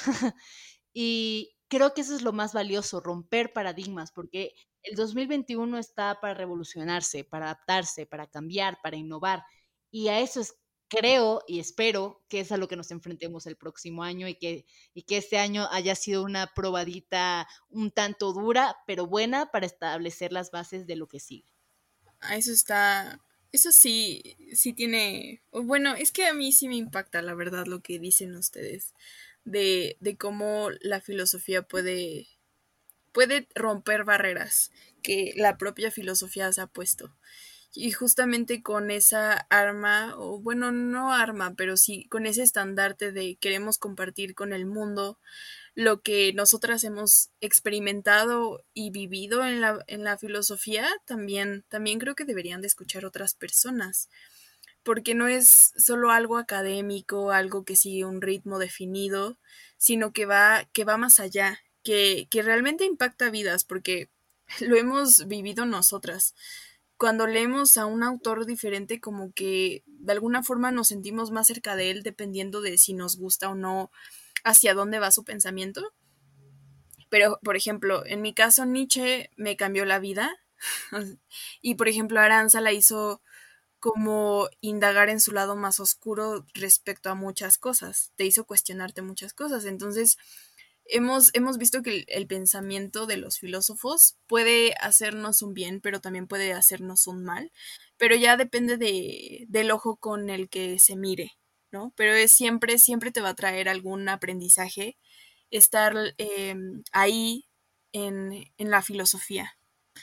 Y bueno, ya, ya para cerrar, pues más o menos mi lista de cosas desaprendidas, quiero ir al otro punto que puse, que es ponerte a ti primero es egoísta. Es una de las cosas que tuve que desaprender, no solo de en pandemia, sino de toda mi vida, ¿no? O sea, de, de algo que siempre traía, de que si me pongo a mí primero representa mi egoísmo fundamental. Y recuerdo mucho tiempo esta etapa en secundaria, donde, vaya, o sea, yo creo que si veo fotos o si veo videos de esa época, digo, no manches, no manches. Aquí va mi otro monólogo. es que he visto que no, he cambiado mucho, pero eso me da, me da gusto. Em, pero vaya, yo tuve un tiempo donde creía que eh, no solo ponerme a mí primero, o sea, la toma de decisiones, sino también como como cuidar mi aspecto físico, como cuidar mi salud, tanto mental como física, era algo malo, o sea, era algo egoísta, ¿no? Porque nunca había aprendido como a cuidarme en este aspecto. Y ya después cuando fui creciendo, eh, me fui dando cuenta de que sí me gustaba pintarme, o sea, maquillarme, sí me gustaba, pues, hacerme cosas en el cabello, o pues no sé, la vez que entré a la universidad y una de mis amigas y compañeras de pues de mi semestre me dijo que si me depilaba las cejas y yo dije, ok. Y ya después descubrí que, que me gustaba que mis cejas se vieran perfiladitas, bonitas y todo eso. Y, y justamente tenía que ver con este lado de, wow, nunca me había puesto como prioridad a mí, ¿saben? Y, y no solo digo de lo físico, sino también de lo, de lo emocional de... Entonces decir que no me va a hacer feliz. Y ahí fue cuando todo cambió para mí. O sea, porque dije, wow, tiene razón Nietzsche. O sea, las demás personas se ponen a sí mismo primero, y no es como que lo haya dicho ahí este, específicamente, pero eso yo pude a, a lo mejor reflexionar después, pero sí, los demás se ponen primero a ellos mismos y no necesariamente eso signifique que sean malas personas, porque yo lo asociaba ser eh, egoísta con ser mala persona, pero obviamente es algo a lo que tendemos nosotros como humanos, ¿no? El, el mito de Narciso, ¿no? Es, es un mito muy, muy educativo para su época, ¿no? Entonces yo digo, wow, o sea, realmente no tengo que considerar el egoísmo ni la vanidad este, en dosis pequeñas como algo malo, sino algo que, que a lo mejor hace que yo me procure a mí mi propio bienestar, que otras personas no tienen ni van a ver por mí. Y eso fue otra de las cosas que tuve que desaprender de, si tú te pones primero, no es egoísta. Hay, hay, hay momentos en los que sí, no te puedes poner primero, pero obviamente vas a ver por ti. Vas a, vas a estar pensando en lo que tú quieres lograr. Y, y esa es una de las cosas que también me ha costado trabajo, que va justo con lo que también dije de saber decir que no, porque, híjole, o sea, sí cuesta, ¿eh? Sí cuesta sus buenos, sus buenas reflexiones y, y sus buenas patadas de ahogado, porque no, no muchas veces puedes salir de ahí victorioso y puedes salir de ahí sintiéndote mejor, pero creo que creo que lo he estado intentando. ¿Ustedes qué opinan? De hecho, Brenda, se me hace algo sumamente bonito lo que acabas de decir, porque creo que se tiene esta idea de que cuando uno se trata bien, de que cuando uno se cuida tanto física como emocionalmente y mentalmente, uno es egoísta o uno es egocentrista o uno es narcisista. Yo siempre digo, es buenísimo echarnos flores a nosotros mismos, aunque nos tachen de, poco humildes. Pero es verdad, uno a veces tiene que echarse porras uno a veces tiene que ¿sabes qué? Soy increíble, soy maravillosa, si hoy me da la gana de maquillarme, me maquillo, si hoy no me da la gana de bañarme, no me baño, ¿no? La cosa es reconocernos a nosotros como individuos y no siempre vernos como partes de un todo, porque muchas veces cuando nos vemos siempre en comunidad o con la otra persona, que ojo, también es importante, nos tendemos a perder a nosotros en las masas. Eh, y el problema con las masas es que en el momento que no la tenemos, ya no nos tenemos a nosotros mismos. Por eso es tan importante trabajar en nosotros constantemente, porque en el momento de que no se te dé este estímulo exterior, nada más te queda tu motor interno, como tú dijiste al principio, ¿no? Eh, esta motivación, estas ganas de hacer las cosas por nosotros mismos sin importar si nos están viendo o no. Es lo hago por mí, porque me hace feliz a mí y estoy trabajando en mi persona. No, yo igual como, como eh, recalcando un poquito lo que hizo mención Brenda de Nietzsche. y también como para, para cerrar, porque también lo puse como en, en mi lista, fue, pues sí, justo algo que, que he aprendido es como que una, y, va, digamos que las dos cosas, ¿no? De la mano. Una es como la importancia de, de prestar atención a tu salud mental. Y otra también es que tú ves las cosas o tú pones en las cosas lo que quieres ver en ellas, ¿no? Un poco también de lo que mencionaba Kant incluso, ¿no? Pero pues es, es totalmente cierto, o sea, lo que dice Brenda, por ejemplo, de Nietzsche, yo ahí es donde lo percibí más claro. O sea, yo, yo había leído, por ejemplo, Nietzsche desde que estaba en prepa porque por alguna razón me obsesioné con él, pero no me di cuenta en el momento que me estaba haciendo como mucho daño. Y no Nietzsche en sí, sino que yo, lo que yo ponía o lo que yo quería leer en él. Y justo como que en este año, eh, pues volví a leerlo porque dije, pues, ¿por qué no? O sea, ¿por qué no? ¿Por qué no leerlo? Y me di cuenta que en realidad Nietzsche sí se va como a las profundidades, como a un lado muy oscuro de sí mismo y de la humanidad, pero en realidad se va a ir para después sacar luz.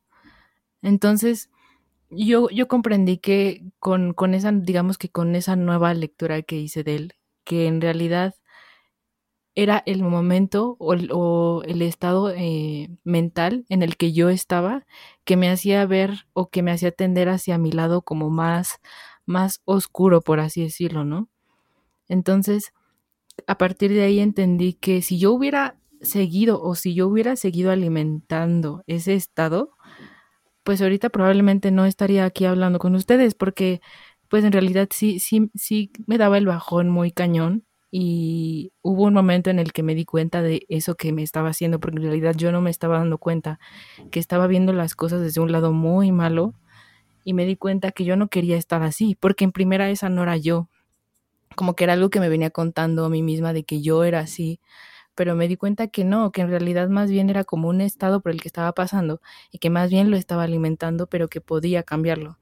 Entonces a partir de ahí dije, bueno, lo que, algo que ya jamás, jamás, jamás voy a dejar en segundo plano es como mi salud mental. Y yo misma me hice como esa promesa de a partir de ahora lo que voy a hacer es que uno, nunca voy a, ya a partir de ese momento no voy a dejar que alguien pase sobre de mí. Y creo que hasta ahora puedo decir que lo he cumplido.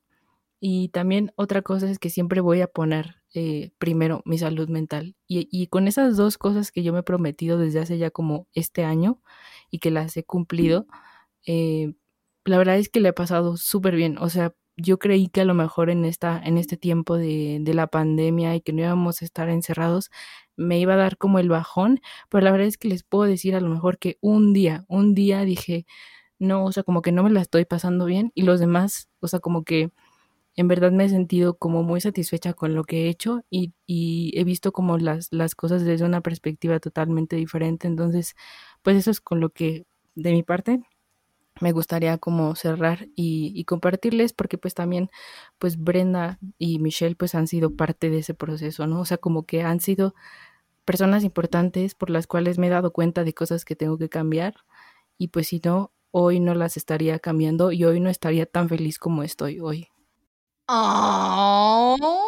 ¡Qué bonita! ¡Qué bonita! ¡Qué bella! ¡Qué preciosa! Qué bueno que ya no estás en tu etapa, etapa fatal de Nietzsche. Etapa darks. Etapa dark de Aranza. Eh, pero sí, creo que las tres hemos aprendido cosas muy valiosas este año. Creo que ha sido un despertar de conciencia, tanto para nosotras como me imagino que también para todos ustedes.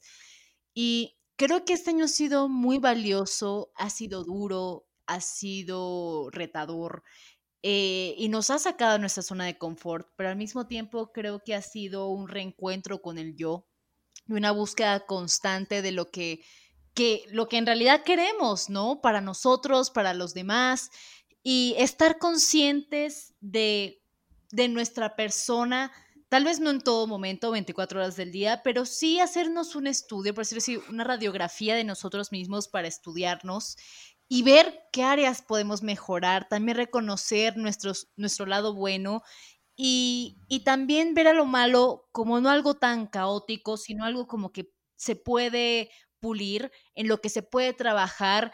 Y lo más importante creo que es algo que todas nosotras hemos repetido constantemente, es que no estamos determinados por lo que dicen los demás, porque lo que nos decimos a nosotros constantemente, por nuestras creencias, por nuestros pensamientos, ideologías, podemos cambiar, podemos adaptarnos y sobre todo podemos ser nosotros mismos en este caos. Justamente, podemos reinventarnos y ser lo que nosotros queramos ser, como diría Barbie algún tiempo. Pero también queremos que ustedes nos cuenten qué cosas les ha traído el 2020, porque no fue un año desperdiciado, ¿eh? Realmente si hacen una introspección de ustedes mismos y de ustedes mismas, se van a dar cuenta de muchas cosas que a lo mejor en un año normal, por así decirlo, este, lo pongo entre comillas, pues no, no nos hubiéramos dado la oportunidad de, de saber de nosotros, ¿no? Entonces, creo que este año trajo cosas buenas, trajo cosas malas, como todos los años, solo que este año creo que los resentimos más. Y pues hay que ser como Pandora, ¿no? No sé si han escuchado ya al final del mito que Pandora cierra la caja y lo único que ve ahí que queda es la esperanza, ¿no? La esperanza no ha llegado a los hombres, pero los demás males sí. Entonces lo que hace es ir de pues sí, de hombre en hombre a esparcir un poco de la esperanza. Y creo que esa esperanza debe de llegar a nosotros y debemos de hacer que Pandora venga a nosotros con esa esperanza para traer un año 2021, sino con cosas solo buenas, pero con cosas que nos hagan redescubrirnos y abrir nuestra mente hacia nuevos horizontes. ¿Qué opinan? Estoy totalmente de acuerdo contigo, Brenda. Y pues muchas gracias a todos ustedes por escucharnos el día de hoy. Saben que pueden seguirnos a nuestras redes sociales, en Instagram como kairos.podcast. A mí, Michelle, me pueden seguir en Instagram como eh, arroba cafeidos-bajo y en TikTok como Michi Blonde. Recuerden que también me pueden seguir a mí como arroba burdas reflexiones y seguir la revista en la que colaboro como arroba la memoria errante. Y bueno, a mí eh, me encuentran en Instagram como arroba catarsis filosófica. Y igual, eh, pues recordarles que tengo un newsletter y si quieren suscribir, pues les dejo aquí junto con los Instagrams de todas y de, del podcast, aquí los links en la descripción. Muchísimas gracias. Nos escuchamos hasta el próximo año. Que tengan un bonito cierre de año unboxing de la caja de Pandora. Hasta luego.